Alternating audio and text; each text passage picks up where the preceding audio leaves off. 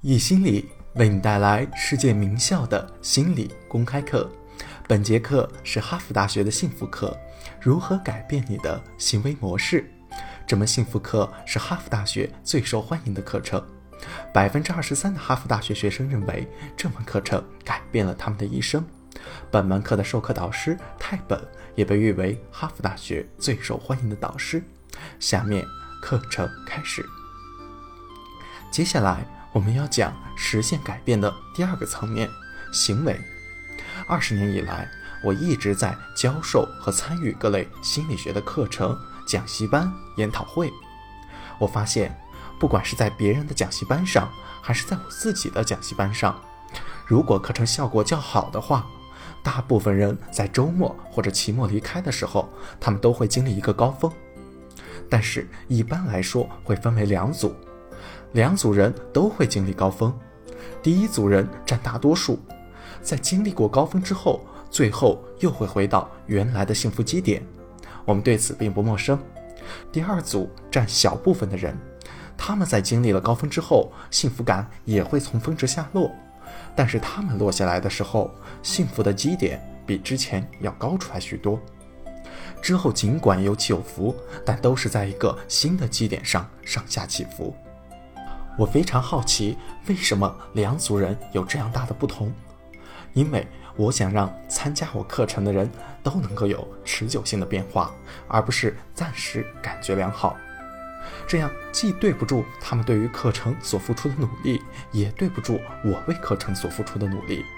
所以我很想弄明白两者之间的差异。下面就是我发现的这两组人之间最重要的差异。第二组的人所具备的显著特点，就是在讲习班或者课程研讨会结束之后，会立刻做出行为上的改变。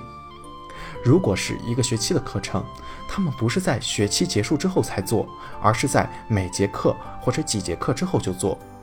他们不会边等边说：“好吧，等课程完全结束了，我到时再去评估人生，看看自己能够做些什么。”他们。会立刻采取实质上的行为改变，比如说做一些上课讲过的练习，学习承担以前不敢承担的风险。总之，他们会立刻改变，而不是去等待。这些立刻改变的人，他们并不会因此拥有永久的高峰体验，但是他们的幸福基点会提高，而不像其他的人，因为没有改变而回落到以前一样的水平。所以，每当我现在有几天的课程，我都会在刚开始就告诉大家这个行为模式的变化。我们从很多心理学研究中学到，态度和行为是紧密相关的。我们都有自己的态度，不论是关于心理学的，还是关于其他人的，又或者是关于我们自己的，这些态度影响着我们的行为。比如说，如果我对心理学拥有好感，那么我就比那些没有好感的人更有可能去选择这门课，或者说我对一种想法或者对一个人有好感，那么我就更有可能跟他成为朋友。所以，态度影响行为，这是显而易见的，也是很容易理解的。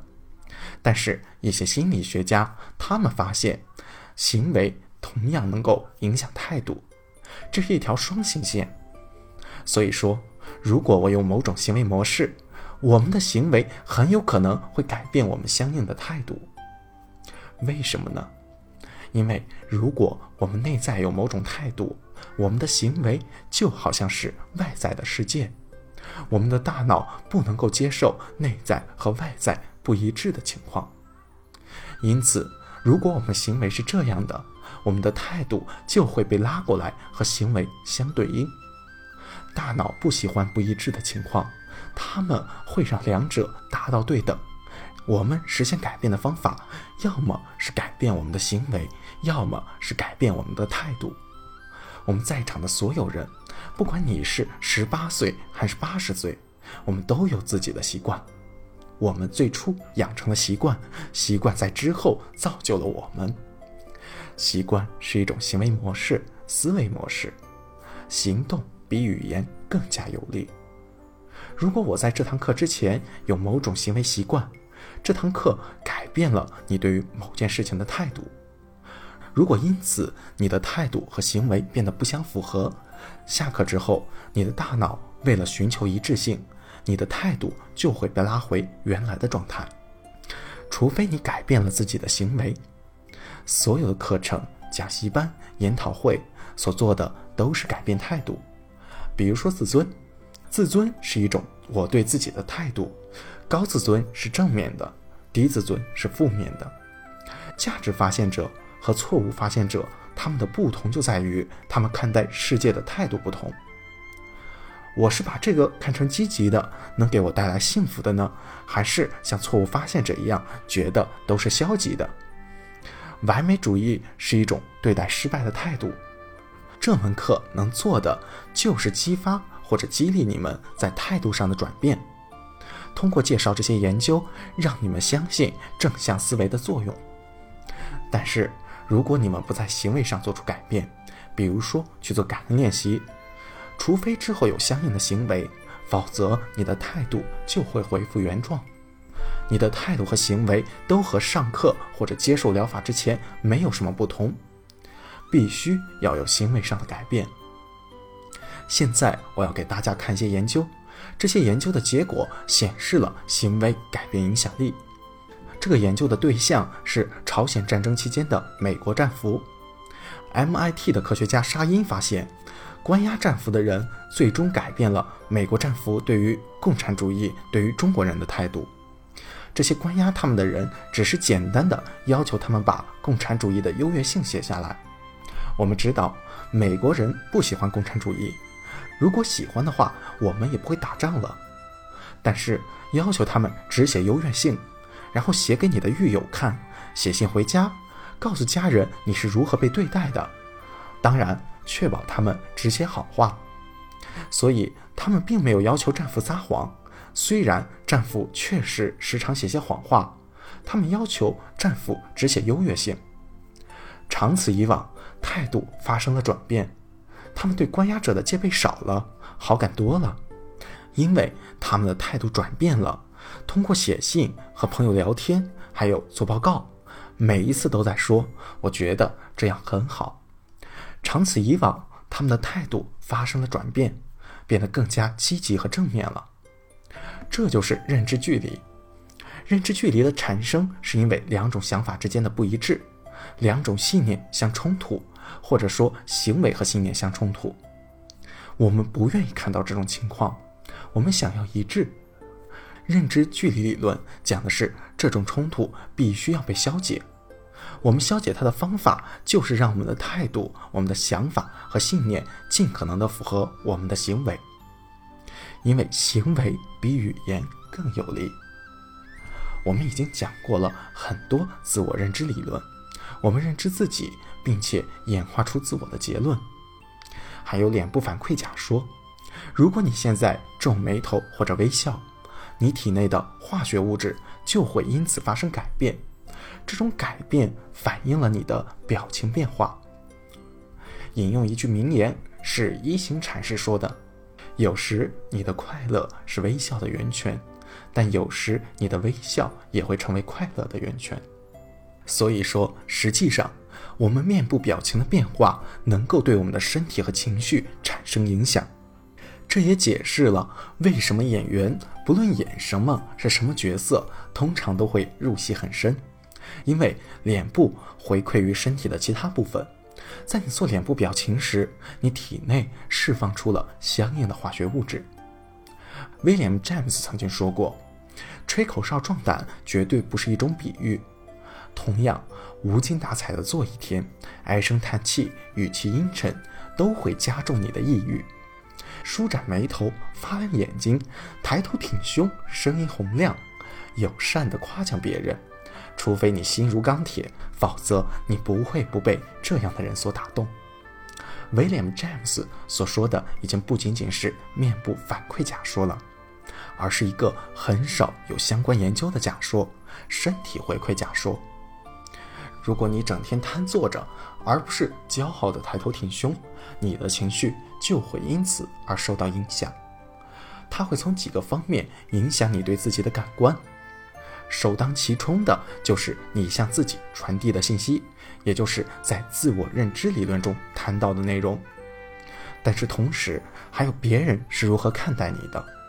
如果你握手是这样软绵绵的，而不是坚定有力的握手，你在向和你握手的人传递了某种信息，那种信息最终会回到你这里。一是通过别人对你的感官，一是通过你的自我认知。之前有个学生选了这门课，他当时是冰球队的。今年夏天的时候，我碰到他，他走过来和我握手，然后我哭了，因为实在是太疼了。我想他绝对是专心听课了，但是千万不要太过分，坚定也得友好。我是说真的，因为我觉得他把我的手骨捏碎了好几块。因为握手传递了信息，这个握手传递的信息就是力量和信心。如果我们走路时昂首阔步，我们在传递一种信息；如果我们在走路时弯腰驼背，我们同样也是在向外界传递一种信息。外界会因此给予我们反馈，这种信息我们也会传递给自己，并且产生自我回馈。最后我还要讲一些内容，这些内容足以改变我们的人际关系，弄假直到成真。David 的妈呀在该领域做了很多的研究，他在研究中发现，很多时候，即使我们是假装快乐，假装很有自尊，说的假装很高兴，我们的情绪也会因此而改变。问题就来了，我们之前一直说要允许自己为人，这个会不会有一些冲突呢？首先，总有些时候我们不想弄假成真，我们想要哭泣，我们想要难过，并且表现出来。但是同时，即使但是同时，即便我们一点都不想出门，我们还是会准时的出门去参加派对。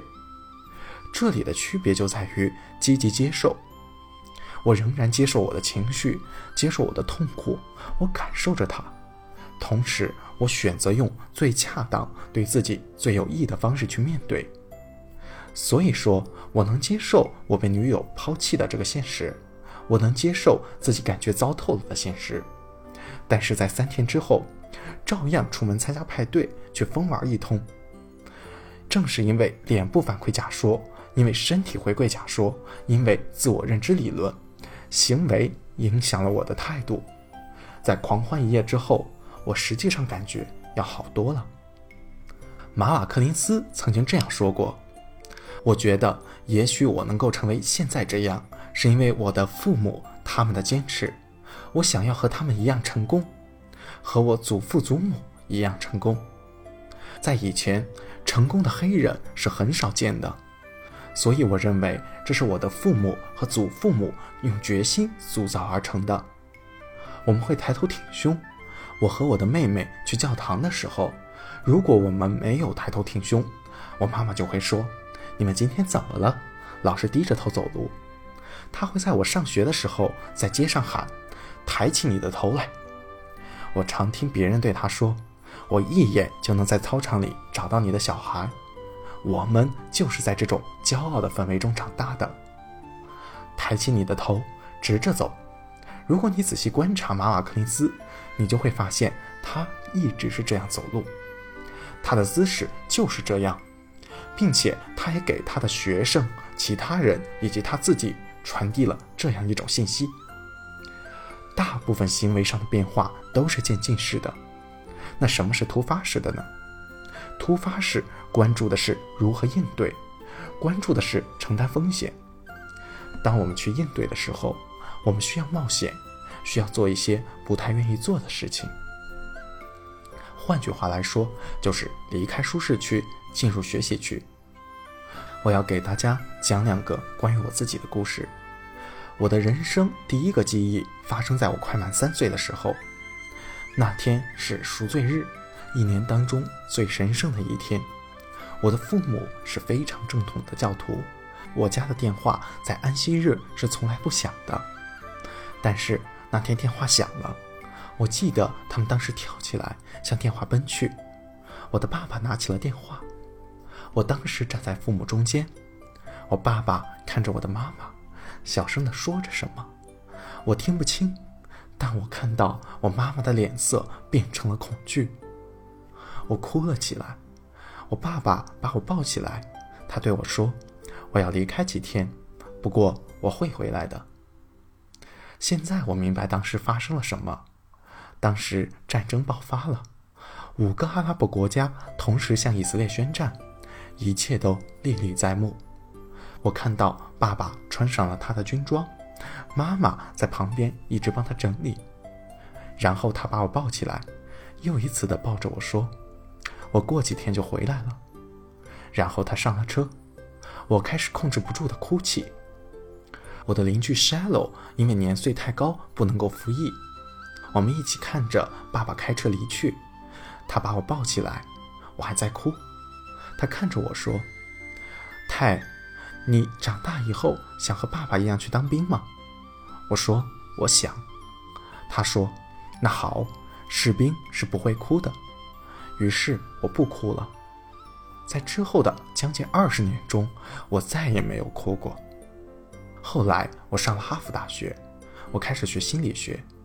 我知道自己想要做的最重要的事情之一，就是找到自己女性化的一面。用中国的古话来说，就是阴和阳。我想要找到自己女性化的一面，是因为我知道压抑情感是不健康的。我压抑痛苦的情绪，但同时也压抑了积极的情绪，因为那是同一条情绪通路。但是我是在一个非常强调男子气概的文化环境中长大，男人不哭，士兵不哭，我们很坚强，我们可以搞定任何事情。这就是我长大的文化背景，而且我人生的第一个回忆，以及我在未来被反复灌输的信息，都是这样不行，表达情绪一点都不爷们儿。我现在想起来，中学的时候。我输掉了对我来说最重要的壁球比赛，那是全国冠军。之前那一年我是冠军，当时我很震惊。我本来不该输掉，我本来应该获胜。之后我和女朋友一起回家，我们在一起消磨时间。突然间她哭了起来，我问她：“你哭什么？”他说：“我哭是因为你不哭，因为他明白这场比赛对我有多么重要。”这就是在我童年、青少年时间的体验，要坚强，要像一个男人一样。然后我来到了哈佛，我明白我要释放出来，我想要找到自己女性化的一面。这是我的第一个故事。现在让我来讲第二个故事。我以前的一个学生在这里学习，我们也是一对一教学，经常会一起学习。他是顽强女人组织的创始人。一个非常棒的组织，我非常相信这个机构的理念。几乎从筹备的最初阶段，我就开始支持他们。我为他们做了一个报告，这个报告是关于模范人物的重要性，关于诚实。我跟他们讲了马马克林斯，讲了他们要做的重要的工作。我觉得整个报告的过程非常的顺利。最后，我收到了一份感激礼物，礼物是一件衬衣。但不是一件普通的衬衣，是一件粉色的，而且非常小码的衬衣。这是一件顽强女人、顽强女生的衬衣。他们对我说：“我们希望你能够收下这份表达我们谢意的礼物。”然后我当时犯了一个错误，我开玩笑地说：“我会穿着这件衣服去上课的。”当时的协会主席就说：“我会确保你兑现你的承诺。”然后我差点哭了。我说：“什么兑现我的承诺？我是开玩笑的。”他说：“你看，你刚刚不是刚跟我们说过诚实的重要性吗？”我说：“好吧，我是讲了。那我现在该怎么办呢？诚实可是我的核心价值之一。”然后我的眼前闪过了我的整个童年，然后我就想到了丘吉尔的一句话：“在逆境中寻找转机。”我之前。一直都在寻找转机，现在转机来了，就在那件粉红的衬衫上，让我找到了自己女性化的一面。这对于我来说是在舒适区之外的，实际上都不在我的学习区了，已经到了我的恐慌区。在那之后，每次在这节课的最后，我都会穿上这件粉红色的衬衫。